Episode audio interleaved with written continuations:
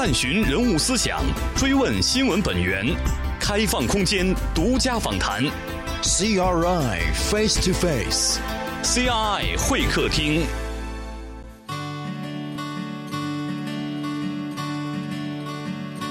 五十度灰，曾有人如此戏称发展中国家的生存空间：污染、雾霾，乃至全球气候变暖、温室效应的出现。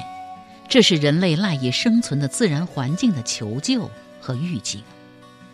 每一个人都在以自己的方式思考，应对日益严峻的自然环境，其中包括一位艺术家。他用一种大胆又极富想象力和创新的方式，将保护环境的社会责任融入大众之中。他叫杨尔民，当代中国画的重要画家。今天，CRI 会客厅主持人郭丹将带您走进杨尔民先生启动的自然环境世界艺术计划，并与该计划的志愿者、央视主持人张悦一起。分享杨尔民先生的灵感之源，共同探讨艺术家在作品创作中所承载的社会责任感。杨尔民先生您好，您好，您好，张悦你 好，欢迎我的同行啊，谢谢。啊，因为我们今天要谈这个杨尔民先生推出的自然环境。世界艺术计划这样一个庞大的计划啊，在世界各地推出这样一个计划，关于环保理念的。那么今天之所以请到了中央电视台著名的主持人张悦，是因为张悦两年前作为这一计划的首位参与者。对，我是误打误撞成为第一名志愿者。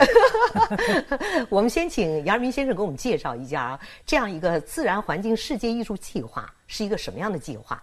关于环保理念呢，我们看到了有融化的这种汽车的这种视觉的冲击力很强。为什么要把汽车作为一个载体来推出这样一个自然环境世界艺术计划？您先给我们介绍一下。好的，好的。嗯，这个首先呢，就是在最初，我作为一个做艺术的，呃，我是把它做成一个作品。对，当然了，就是当代艺术的一个功能，就是说它要关注社会。关注社会的问题，甚至说呢，就是以自己的作品的创作，对于解决社会的问题有所推动，做一点事情。嗯，这个呢是大概我在一四年的时候，啊，我有了这样一个念头。对，当时是在美国，大概呃是中国春节的时候，那一段时间这个污染非常严重，北京的就是污染，而且在这之前呢，就是实际我对于这环境似乎。感觉好像和我关系不是很大。嗯，对你比如说，就是这个北京的雾霾，其实已经很多年了。嗯啊，但是呢，我就在北京，不管什么时间吧，是吧？我就没考虑到，也没感觉到，就是哦，这个雾霾和我有什么关系吗？或者对您的生活没有造成很实质性的影响，是吧？哦，这个我插一句啊，杨明先生是早年旅日啊，九十年代旅日和旅美的这样一个艺术家哈，每年应该都回到中国啊，跟中国有不可割舍的各种关系哈。那么每年回来，实际上觉得这种无论是雾霾，还有包括食品安全什么，好像觉得没有特别影响到您的生活，是吧？对，在这之前，我觉得没有啊，它不影响我吃饭，也不影响我，就是甚至呼吸。但是呢，就是那一年，就是在美国的时候，就各种媒体在报道啊，北京的雾霾，而且看上去也确实，我突然感觉哦，这很可怕。在那个时候，我就有了一个，我说我想，我希望呢，做一件和环境有关系的这样一个作品。但是怎么做，那会儿其实还没有想好。但是呢，就是说，在更早的时候，十年以前，呃，我在东京的时候，其实我就想过在汽车上。以汽车为载体做作品，呃，我那会儿是从一种装置的角度，装置是艺术门类里头的一个形式。嗯，其实为什么用车呢？我就是其实它就像宣纸，它就是我的一个承载的一个材料。再有就是说，汽车它是流动的，它是不停的在城市、在农村、在沙漠，甚至对在世界各地，只要有人的地方，现在都会有汽车。嗯，呃，我的想法就是说，为什么不用这样一个？和我们的生活息息相关的，而且它自身就带有一种传播的能力的这样一个材料。嗯啊，其实在这个时候，我把它是看作是一种材料，用这种材料来传达我的一种理念。当然，实际这个想法就是一直有，呃，但是突然有那么一天，是吧？呃，我就感觉我应该把环境的问题用汽车作为一种载体来讲这样一个事情。嗯，但是呢，这个时候呢，还让我就想到了，就是在九十年代初，那是我第一次去山西的衡山。到了衡山之后呢，衡山脚下那个煤，就是说它是那个煤层，嗯，啊，山西煤多是吧？它那个衡山脚下它是有煤的，一层一层的。哎，但是我一看是灰烬，它已经燃烧过了，自然的，自然的。嗯，对，那个山呢，我想呢，如果哪一天在它还没有灭的时候。它应该是有烟的，嗯，啊，嗯，对，不能说浓烟滚滚，它就说有那个山呢是在燃烧的一种感觉。当然了，就是因为这几个点、几种因素啊，它促成了我对于这个作品的最初的一个呈现形式的一个，就感觉有了，就是要用火在汽车上体现这种融化的感觉，来体现。人们对环境的关注，一个是视觉的冲击，一个是人们用这个烈火融化过的这个金属来表示人们对环境破坏最终会造成的什么恶果，水火不容嘛，是吧？是这样一个。它本身呢，就是说现在的很重要的一个问题，就是说地球变暖，啊，温暖化啊，北极、南极冰川在减少啊。我们的这温室效应啊什么的，造成了很多的问题。当然，这个很大的一个点就是说，人类的过度的开采、过度的消费，造成了这样一种结果。所以呢，就是我就想呢，把这个通过这个车贴的形式，让汽车有一种融化的效果。嗯啊，让它在街上行走的时候啊，人们看见了以后，会一开始他可能不知道。他要干嘛？但是呢，就是说，如果这种形式不断的在各地在人们的这个视野里头出现的话呢，人们自然就会对他会有一种对于环境的一种思考。对，再有就是我作为视觉艺术家是吧？我要考虑视觉，视觉的效果。一看哦，它很炫，甚至说就是说是我想要的一种结果。嗯啊，这一点呢啊，后来我发现这样的一种结合非常好，至少在我看来。对，当然了，这个作品出来之后呢，也有呃理论家写文章，有理论家叫关勇，是吧？他就说，你这个作品呢，可能是跨越时间最长的。就是说，你比如说，因为什么呢？因为从一五年开始，我的一个计划呀，只要是人类还存在污染，这个计划就一直进行下去。啊，他不是说，哎，我今天做一场，你比如说像在王府井啊，它就结束了。他会是一直在做这个计划，一直会持续持续。嗯嗯，对。我先问一下，这个车模，呃，是您先画出来，然后再做成车模，再分发到各地各国老百姓的手中，是这样一个概念吗？他不是画设计，还是电脑？电脑设计啊，设计。我请我的助手，我把我的理念给他聊聊透之后呢，助手希望达到什么效果？对，达到一种什么效果？然后助手再用电脑把它。做出来啊啊！那我就想问问张悦了哈。二零一五年哈，当杨尔明先生第一次跟您说这个计划的时候，您当时的第一感觉是什么样的？嗯，就是因为有了微信嘛，就各自就知道各自在关注什么和干什么了。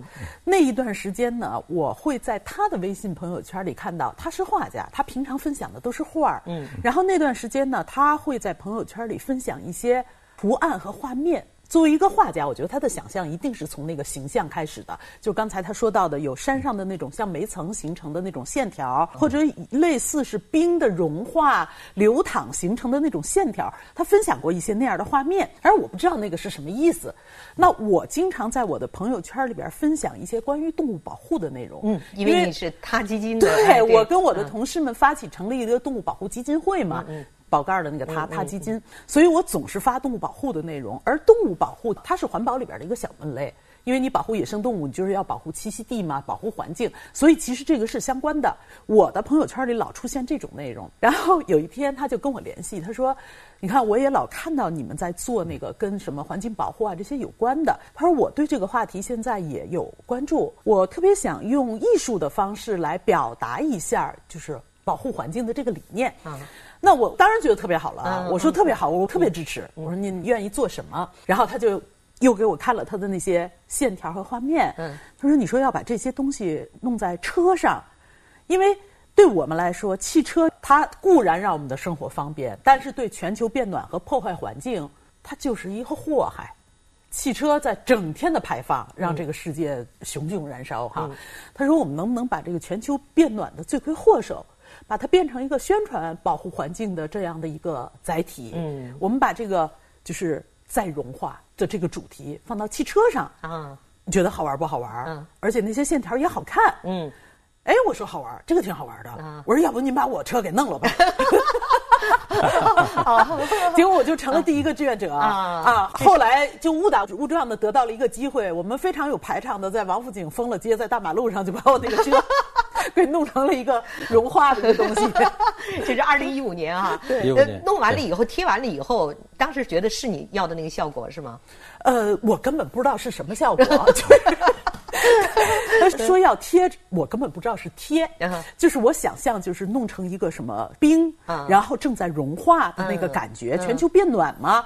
然后在我这个吃货的脑海里，迅速就形成了一个冰激凌化了、流了汤了的形象。我就去找警察去了。我找警察问我说的，我要把我那车给改装了。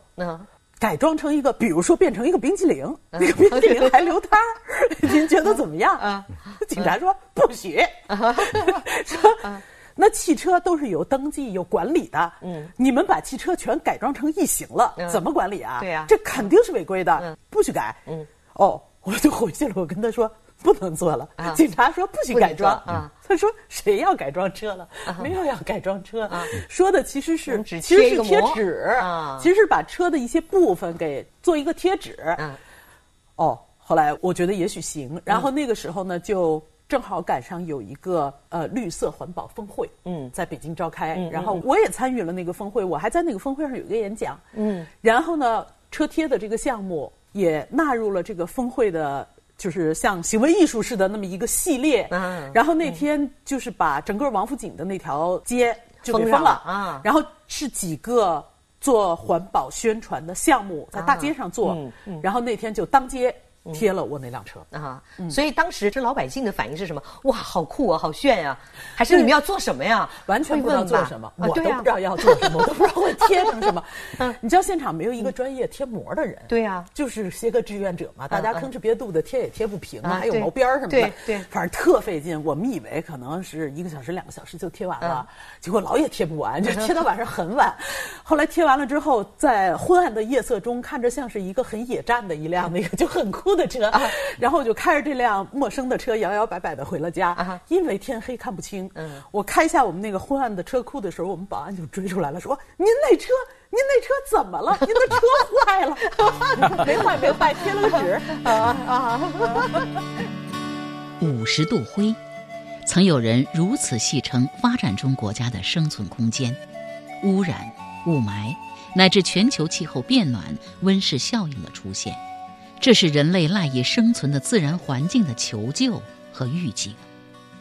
每一个人都在以自己的方式思考，应对日益严峻的自然环境，其中包括一位艺术家，他用一种大胆又极富想象力和创新的方式，将保护环境的社会责任融入大众之中。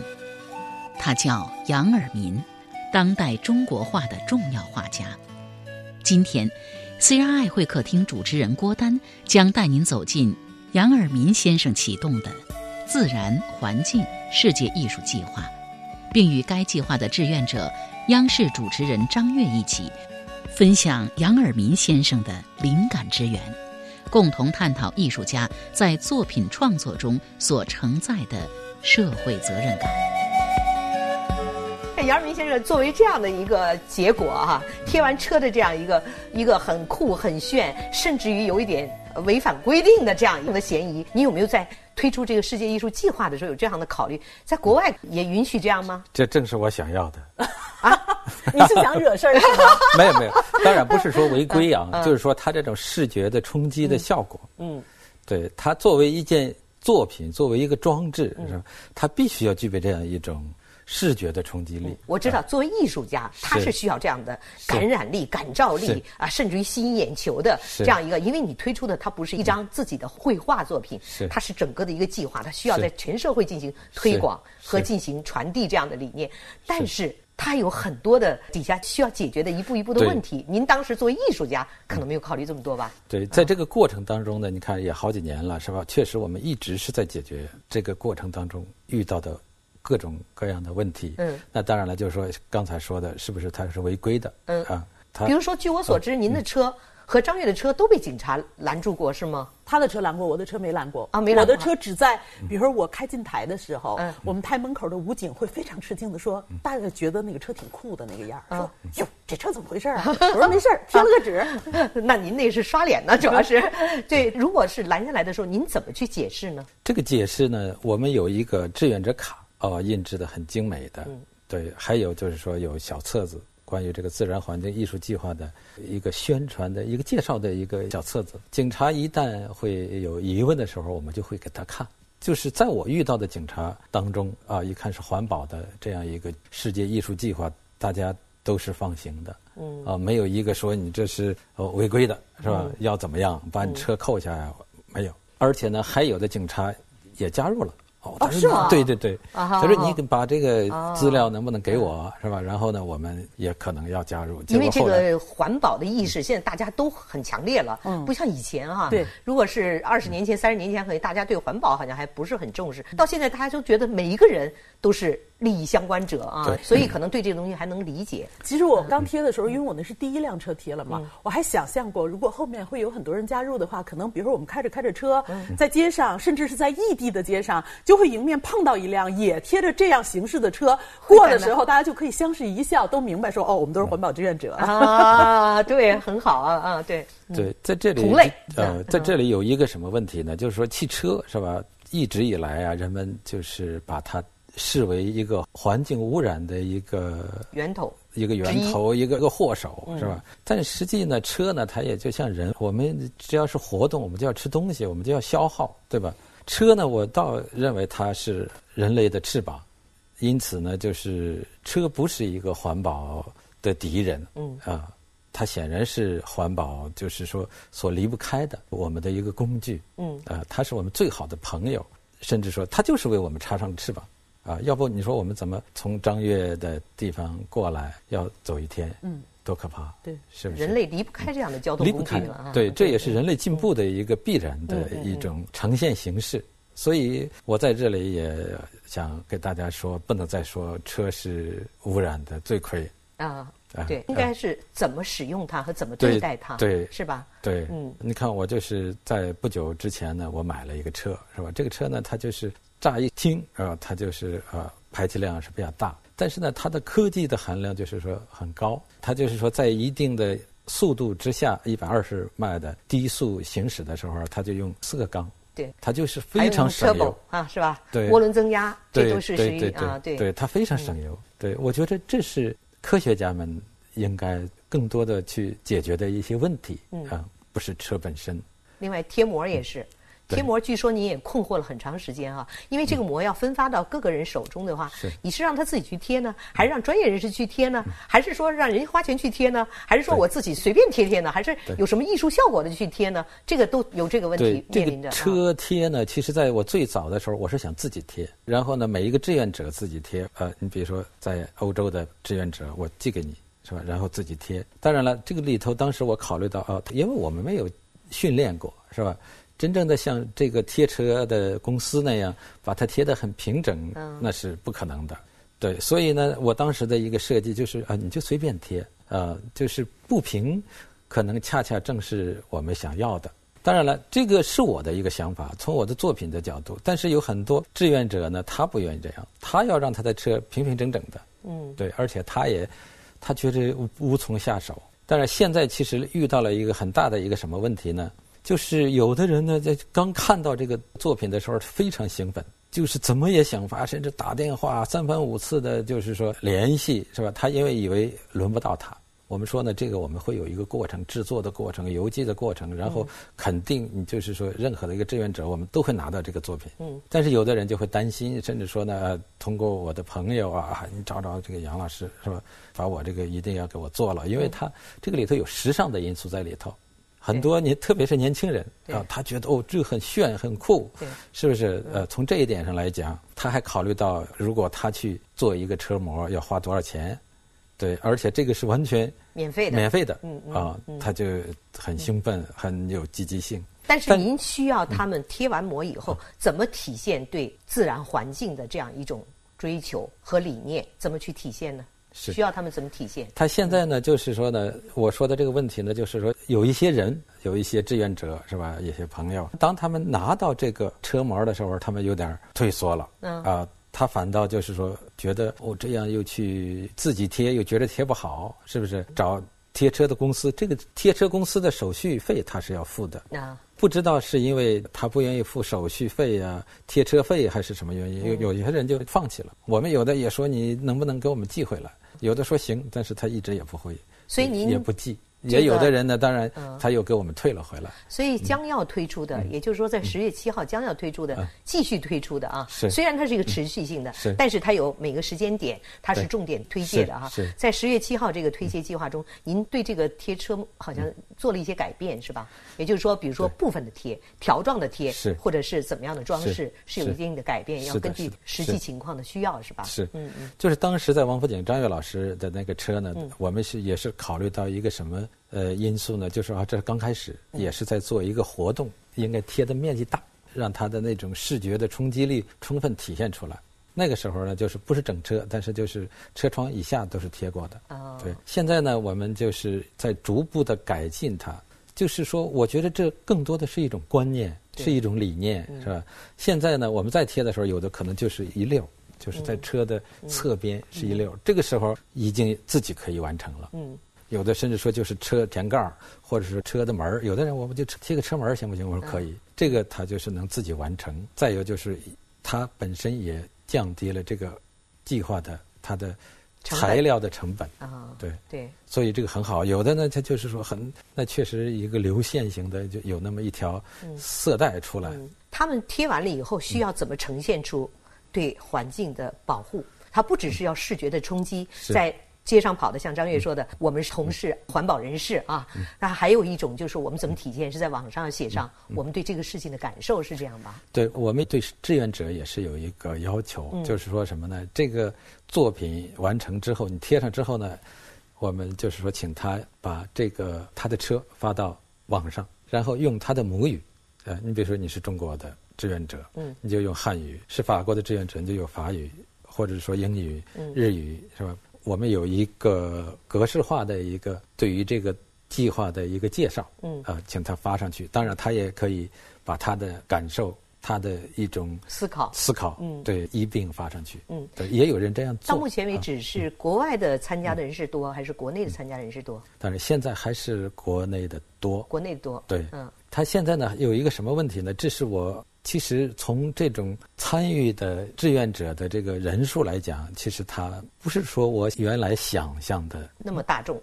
对啊，有些人呢，他是有很多顾虑，是包括就是说啊，他是不是违规？嗯，警察会是一个什么样的态度？呃，也有的人呢，就是说不上来，是吧？他有的就是拿到这个东西之后，他他反倒却步了。嗯。但是呢，这个呢，我想呢，就是通过我们的，就是说一点一滴的对于他的一种这种理念的一种传达，会有更多的人来接受它。其中呢，就是说，呃，像法国的，呃，去年的法国的交通部长，他觉得这个作品很好，他也很有兴趣，就是说呢，加入进来，甚至说呢，在他的所能做的这个范围里头，对这个作品有所推动。在法国，或者在日本，或者在美国。这样的对车的呃一个装饰，应该是合法合情合理的吗？也不是，它也有一个面积。啊，也有个面积的有一个面积，有一个面积我想都是会这样的啊，对车来讲啊，对。但是您没有想到，通过这样一个车的载体，然后会遇到很多的实际性的问题，但是仍然要把它作为一个载体，要推出您的这个计划，您是很坚定的，是吧？啊，很坚定的。啊，但是这些问题不是说不能解决的。嗯嗯，对，它是是能解决的，因为原来我们就是从我吧，是吧？我作为一个创作者来讲，我只是从一件艺术品的角度，没有想到他这件艺术品、这件作品，它和社会的关联性、大家的这种关联性那么紧了。所以啊，在这个过程当中呢，我也在思考要解决这样的问题。您正在收听的是《人物访谈》CRI 会客厅节目，同时你也可以登录 www.chineseradio.cn。点击 CRI 会客厅精彩视频，收看本期节目。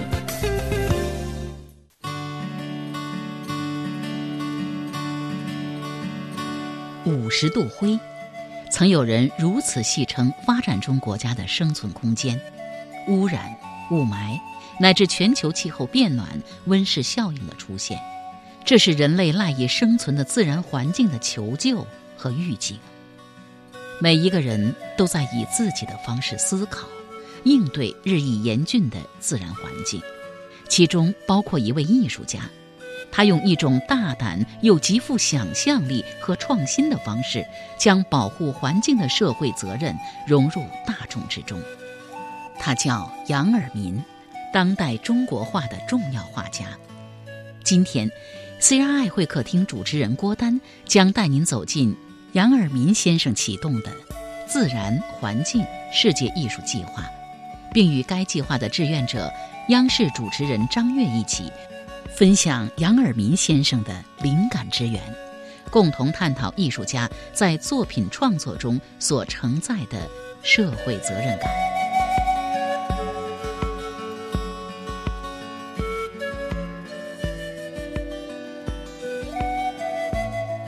对于这样的问题，张悦，你是怎么考虑的？我觉得，就是对艺术家来说，哈，他就是需要，他需要视觉冲击力，而且他需要引起话题。嗯，所以在不违规和有一点点会不会违规的这个边缘上，对，在边缘上，他们会是愿意在边缘上做一些设计的，这样才有冲击力。嗯，对我们当事人来说呢，就是有这个担心。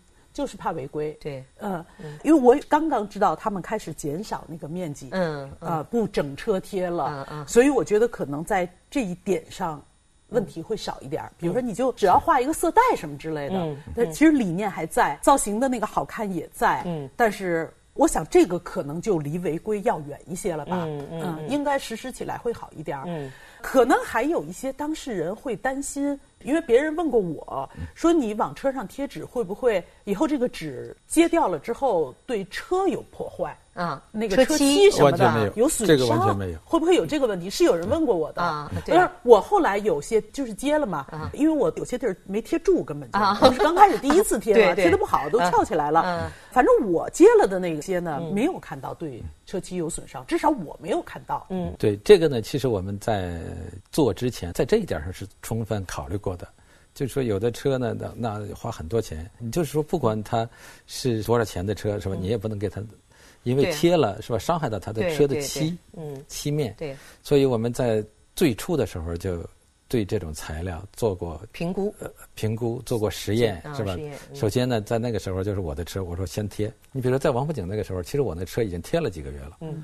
对，在接下来之后，那是接下来我的又重贴，是吧？没有任何问题。后来呢，我们去咨询，包括一些汽车的专家，他说汽车的这个漆啊，其实是非常就是说考究的啊，它那种坚固的程度，它的密度啊，密度是不是？他说你你贴纸，他说实际。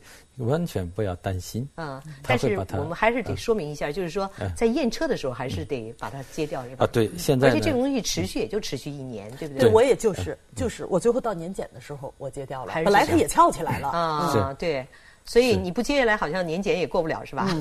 对，这个呢，这个是必须是要这样的啊。但是呢，它就是说有一个什么，就是也是交通法的规定，是吧？它是这个车的，就是它有一个面积的限制，嗯。啊。我们现在呢，就是说在交通法允许的这个范围里头在设计，就是说到在在以后呢，我想呢，他会做到你再验车也能通过的啊。它是占一个百分比，你看我今天我突然忘了这个百分比是多少，就是整车的面积的多少，你是可以的啊。这不算叫改装车呀或者什么。到现在为止有没有统计过，大概有多少驾驶者把他自己的车炫酷的贴上了您的膜？有吗？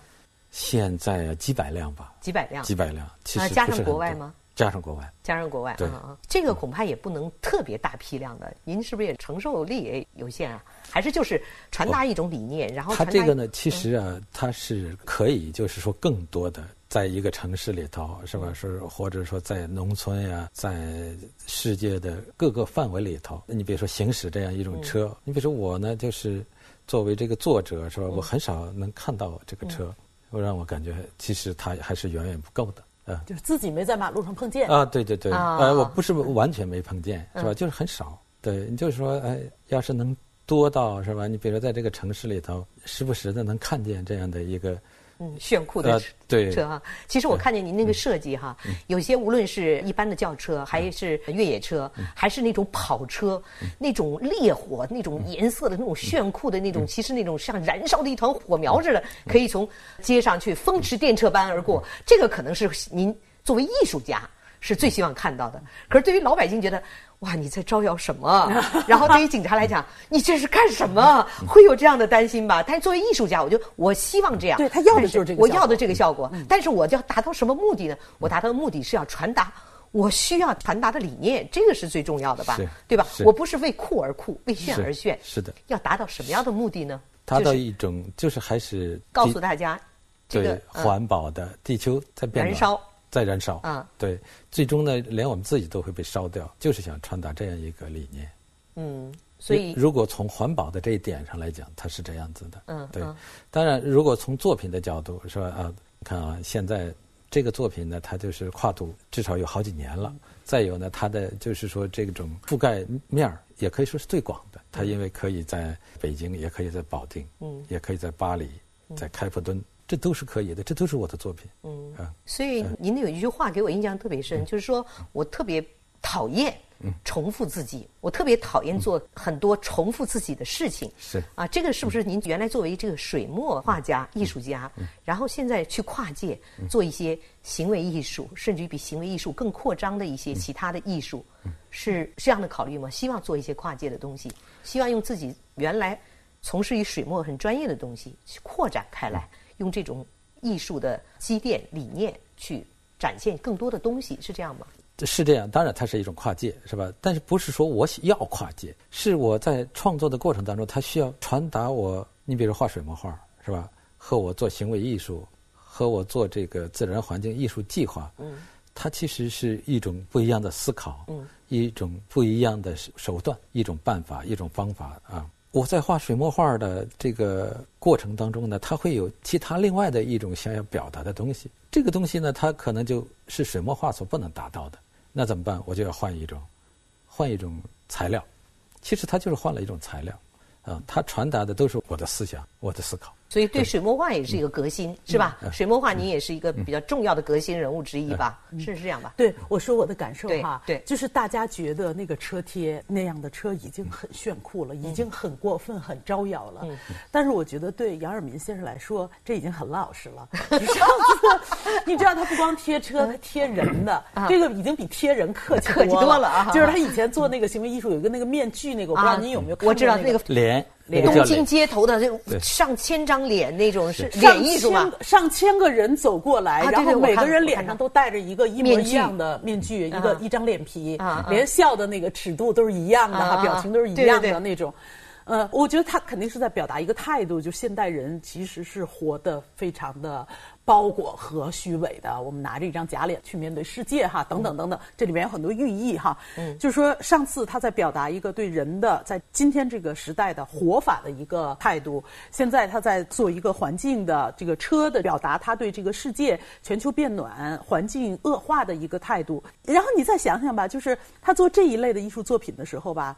都挺酷的，他那个脸都有点恐怖，那个那个项目真的挺吓人的。嗯嗯呃，那个不是好看，嗯，但是作为一个艺术项目，它是非常引人注目、振聋发聩和让你琢磨琢磨的。嗯，它是有要表达的意思的，对生活的看法哈，对人性的看法的。然后你再去看他的另一个领域，就是他的水墨画。我的感觉是，这个人就如同两个完全不同的人。对，是在水墨画的领域，你知道那种和谐。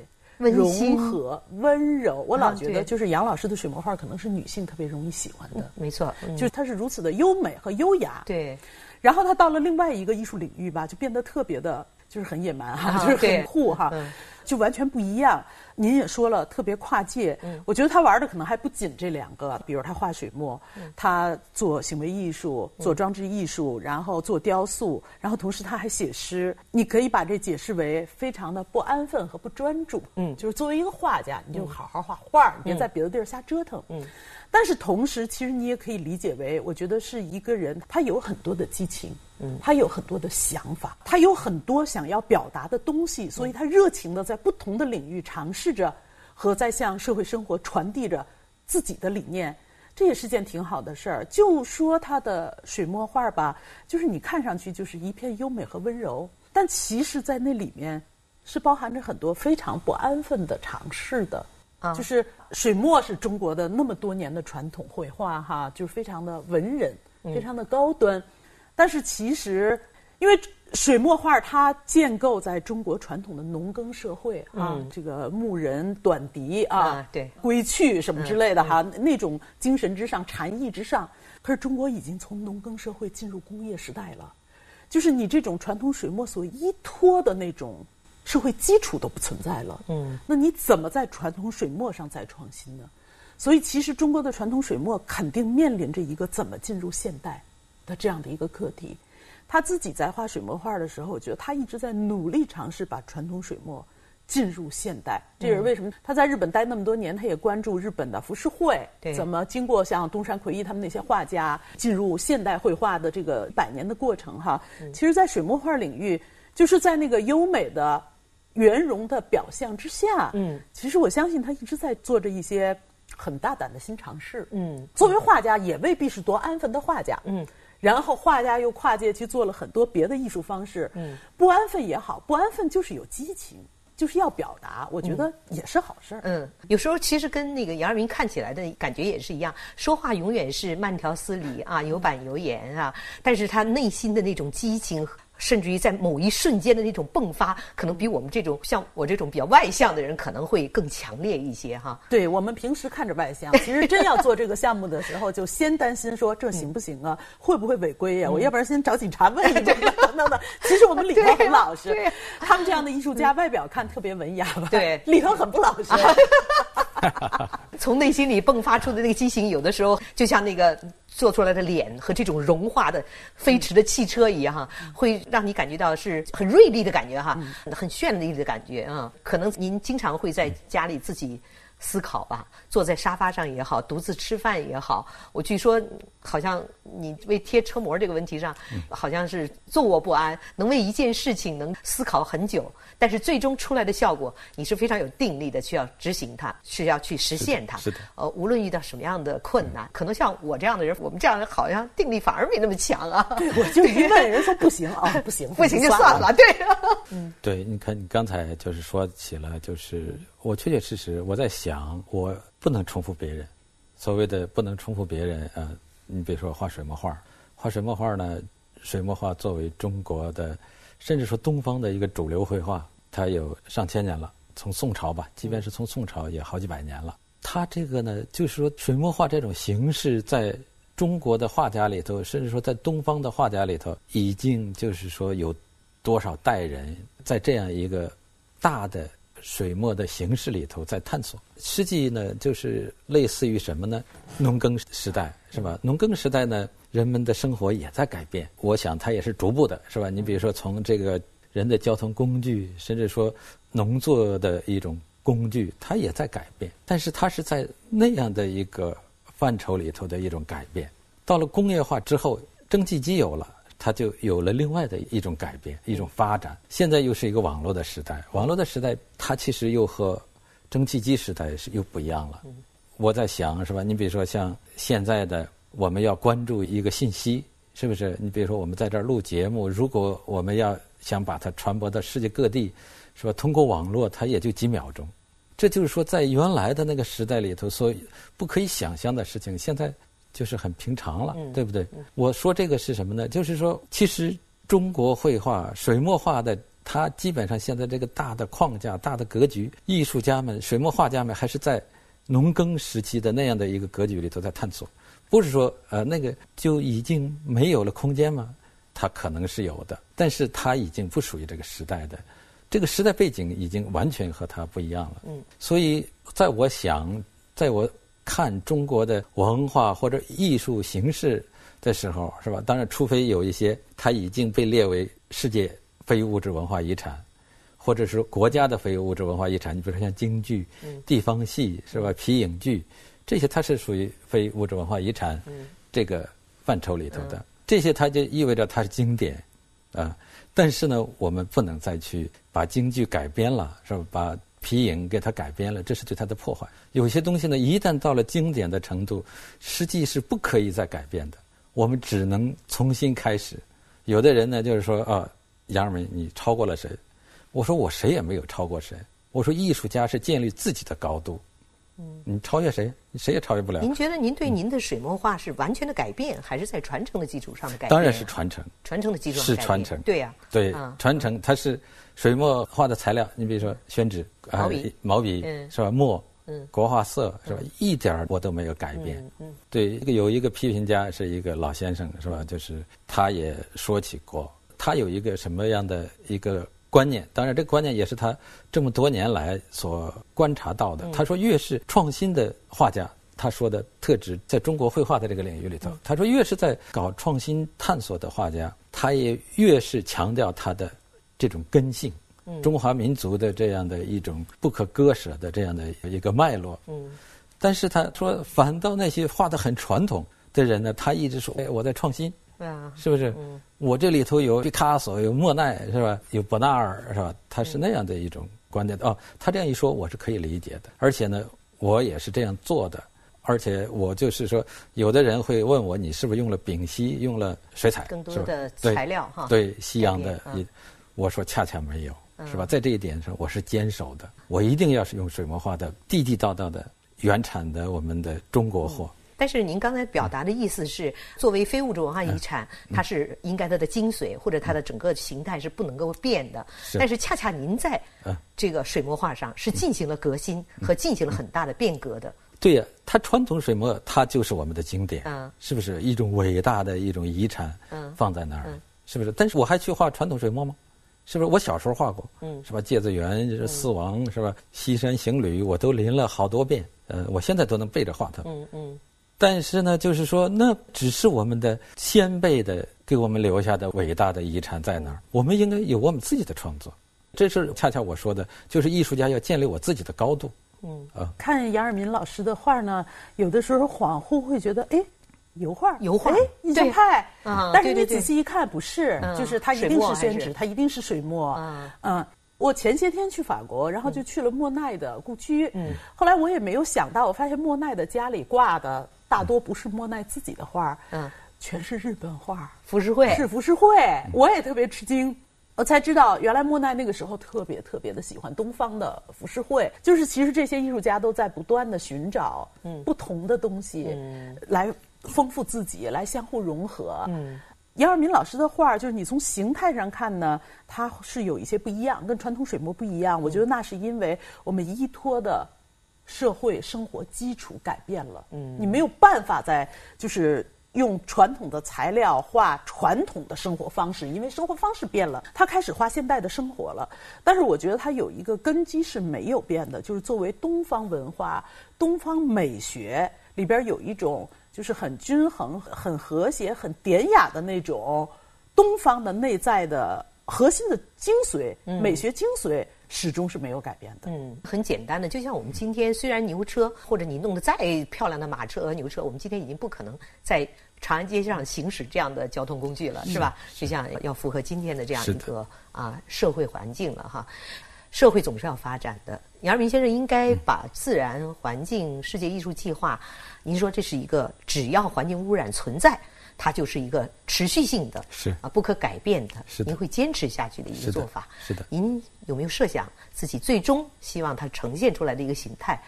理想的形态是什么样的？理想的形态就是人们哦，知道杨二梅在做这么一件事儿，在做了这样一个作品，是不是？而且这个作品，他作为一个当代艺术家，他关注了这个社会的问题，而且也试图解决社会上存在的关于环境的问题。嗯。对，张悦，你作为这个亲历者，也把自己的车也进行了一番这个，应该说是啊亲自的参与者。你觉得这样的行为能够在社会上引起什么样的反响？其实每一件具体的事儿都未必能引起多大的反响。就像我会去救动物，救这只猫还是救那只狗，能引起多大反响？不能引起什么反响。但是我觉得我们越来越多的人做这件事情，其实是在向公众传递一个理念，是在进行公共教育，就是这个世界相互息息相关。嗯，动物、人、环境。息息相关。我老说，比如说，当这个世界变得沙漠化的时候，当湿地都没有了，它被我们破坏干净了的时候，你看的是一个环境问题吧？但是它带来的是动物问题，鸟无处栖身，然后鸟就少了。好，鸟少了，鸟没了，看上去像是一个动物问题，但是那个能捉虫的鸟没了之后，虫多了，蝗虫多了，破坏庄稼，就是人类的问题。嗯，然后你去解决蝗虫的问题，你就要撒药。当你撒完药之后，蝗虫没了，嗯，土地和河流污染，我们的环境就又变坏了，嗯，所以你看到这个循环过程吧，息息相关，所以。每一个人在做每一件事儿，不管是一个科学家怎么研究一个低能耗的环保的汽车，还是一个艺术家在做一个贴膜的活动，还是我作为一个媒体人不断的去呼吁保护环境和保护动物，其实做的是同一件事儿，就是让更多的人知道，让更多的人意识到。嗯，所以应该杨二明先生和张悦老师能够走到一起，应该也是用环保来结缘的吧？嗯，其实一开始是画儿。啊，是是我对我一开始是看到了杨老师的画儿，杨老师的画儿女性很容易喜欢看的，因为它优美和优雅。静物啊，一些很温馨的、很优雅的这样一个画面哈。对，而且色彩还比较柔和。没错，嗯，对，是，对。这恰恰是在我看来啊，抱歉打扰了，打断了你。嗯，就是是我看来，这恰恰是东方文化的它的最精彩的地方，它就是说那种渗透力。那种就是一种不张扬的，但是它能把你吸进去的一种感觉。嗯，这是东方文化和西方文化所不同的地方。嗯。但是令我们最惊奇的是，您在这样一个润物细无声的这个画作的后面，却蕴藏着那么大的迸发力，去突然搞了一个面具和特炫酷的车的这样一个，这个太让我不可思议了。这个它其实，你比如说这个我这样的水墨画，它是一种新的啊，它和我这个脸的艺术计划、艺术项目，还有这个。自然环境的艺术计划，它有衔接性，是吧？它衔接性，它是在做一件新的事情。对，你就说也刚才张元老师也提到了，是吧？我的画儿一看似乎是油画，是吧？这一点呢，我觉得我有必要做一个解释。嗯，解释是因为什么呢？因为就是说，在我们原来东方的绘画里头都是墨的，是吧？特别像在水墨画里头，在我们就是欣赏水墨画的时候看到的都是墨色的、单色的，黑白。黑白是吧？它是把墨用水稀释了之后，所谓的墨分五色是吧？所以呢，就是说呢，当我们看到有颜色的绘画的时候啊，它是油画，对，它会产生这样一种欣赏习惯。这个呢，我也有必要说一下是什么。在我上大学的时候，我就是那会儿画传统山水是吧？在教室里头在画，哎，旁边就有人来看。其实我也不知道是个什么人。现在我想一想啊，但是有人看着他就问了一句：“哎，他说。”那么多颜色，你这盒颜色那么多，你怎么就用两只？啊，啊，我用两只就是说一个花青，一个赭石，啊，在那个墨色上照染这个颜色。嗯，哎，当时我就下意识的我就去数了数，那盒国画色是十二支，就是我为什么只用这两支呢？其实啊，我现在想，哦，我说这是上苍派来的使者来点拨我的。啊，啊。因为呢，就是说呢，一般的画画的人，你比如说像我是吧，从小就画芥子园，画墨色是吧，单色，在那个上面做各种各样的尝试是吧？就是说，对于真正的颜色已经视而不见了。嗯嗯。但是他那样一说，我就想哦，其实呢绝对是对我是一个很大的触动。嗯。从那个时候，我开始了真正色彩的中国画的一种探索。所以，无论是画儿，呃，静，还是这个我们的。自然世界艺术计划这样的动。希望这个动静的更好的，就像您说的这种更好的融合哈，包括东方的、西方的、动的、静的，是吧？快的、慢的，我想这样的融合一定会带给这个社会，推动这个社会，推动这个人类，一定要一一步步的啊向上走，向前走，是，它一定不会是倒退的，是吧？是的。我想有这样的艺术家进行这样的深刻的思考和感悟，会给我们社会带来我们现在更多的是用的词就是正能量。谢谢杨老师。今天来给我们阐释自然环境艺术计划，也让我们觉得自己有这样的一个义务和责任去投入其中，让更多的人去关注我们赖以生存的这样一个环境。也谢谢。我的同行啊，张悦，嗯，张悦老师哈，在上午刚做完节目的情况下，又奔到我们台来哈，来作为杨尔明老师的这样一个计划的首次的参与者，也是对杨二明老师这么多年来对他艺术的一个最深刻的理解和。应该说是对你的支持者啊，是的，我们非常感谢二位做客我们的节目啊。我们今天的会客厅呢，应该说是蓬荜生辉，我们聊得很嗨，也希望我们的这个计划能够更多的为世人所知，也希望大家能够更多的关注这个计划。如果各位朋友有希望加入这个计划的，可以再上网到杨二民老师的这个网站哈。啊，杨二民老师也是北京。文艺网的总裁以及艺术总监可以上网去查这个北京文艺网的这个网站，可以打电话或者是发邮件加入这个计划，他们将免费为大家志愿者提供这样的一些车贴。好，谢谢二位，再次感谢，非常感谢。您正在收听的是人物访谈节目《CRI 会客厅》，我们的 email 地址是 china at cri dot com dot cn，同时。你也可以拨打录音留言电话八六幺零六八八九二零三六，期待您的留言。